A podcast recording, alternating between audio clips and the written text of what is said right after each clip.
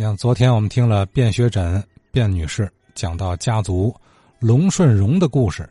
其实啊，卞老师本人就是中医，哎，那么说起自己的这个学医和家族的一个秘方的传承，这里头还有段小故事、小插曲儿，咱接下来继续听，呃，卞学诊卞老师讲。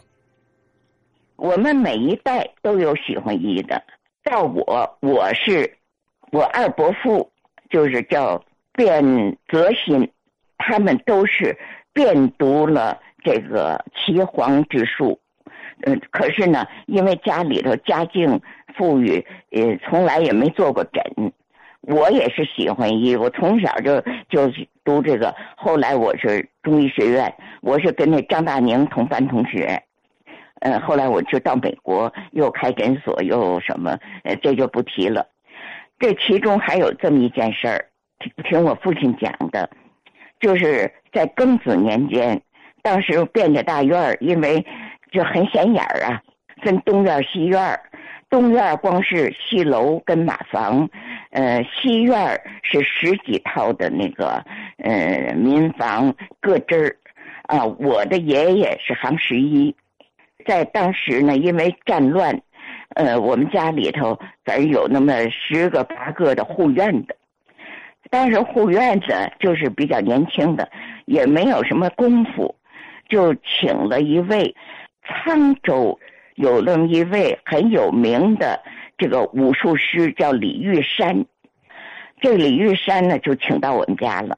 就教这个护院的教他们功夫。呃，在这个当中呢，我这几位爷爷太爷爷。对他都很好，而且单拨给他一个小院儿，专有一个仆人伺候他，对他非常好。他住了一个多月，不到两个月，就就要回去了。李玉山外号叫哥布李，因为他很有功夫啊。据说他在这个河北省当地呀，就很有名气。嗯，因为沧州那一带都是习武的人，有一些个年轻的不服他，就过来，嗯，就说要跟他比试。他一看那几个是花拳绣腿儿，他一想，他要真是打那几个，就就就得伤啊。可是你要是不答应，那几个还不干。后来他说：“这样好了，我运了气，你们打我吧。”结果他就。运好气，呃，那几个以为这得了便宜了，有的就就就是上拳头，有的就又又上脚的，回去那几个人都伤了。第二天回来跪下求他那个收当徒弟，所以就这人非常有功夫。他们是祖传几代的，就在我们家一直到这个他一个多月，他要走了。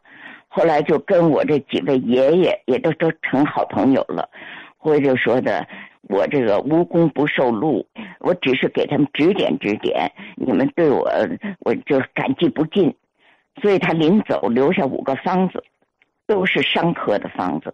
我记得有两个，一个是刀疮散，一个是五虎接骨丹，这是一个手抄本儿。这手抄本儿，我们一代一代传下来，到文革前夕，我六六一年我进入天津中医学院学中医，那阵儿我我二伯父还在，非常高兴，觉得我们家有传人了，他把手抄本儿传给我了，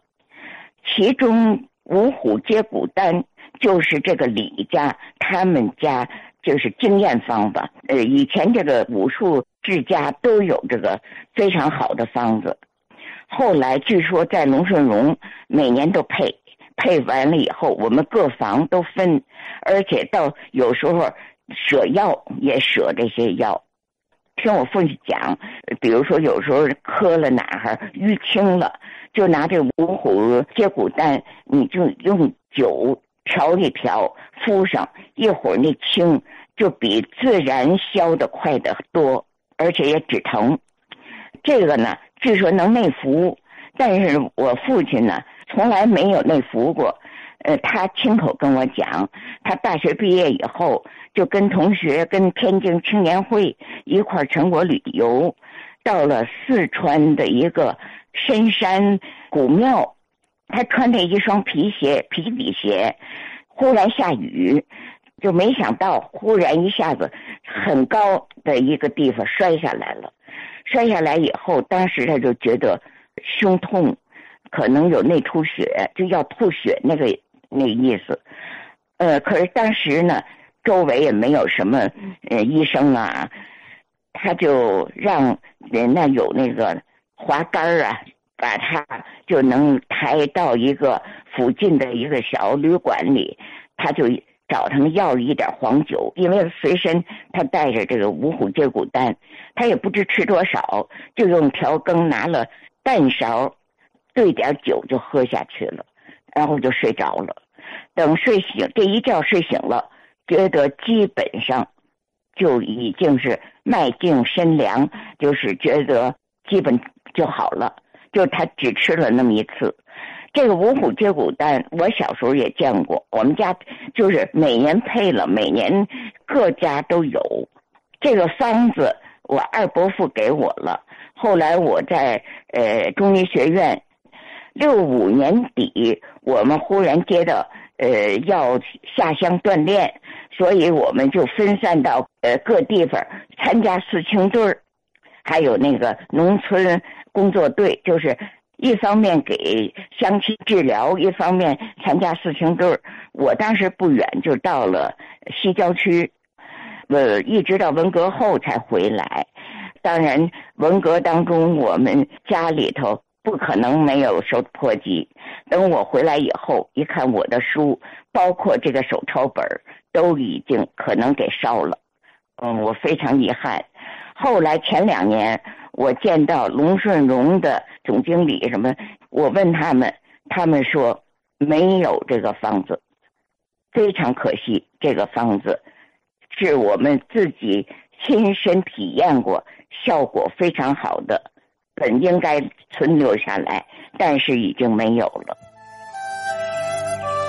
好，卞学诊卞老师，呃，特别遗憾哈，这个秘方叫芜湖，呃不，五虎追不是追风膏，五虎接骨丹啊，这个这个没能传下来。其他秘方我想应该也不少，但是因为咱也没亲身体验过，是吧？只能说这秘方肯定不简单。感情没那么近啊，这个方子可不一样。哎，卞老师，这个他的父亲啊，亲身体验过啊，太神奇了。呃，过去我们集中聊天津的这个中医药往事的时候啊，这样的桥段、这样的环节似乎总能出现啊。咱是一真是一边听着啧啧称奇，一边也是唏嘘感叹：哎呀，太可惜了的了。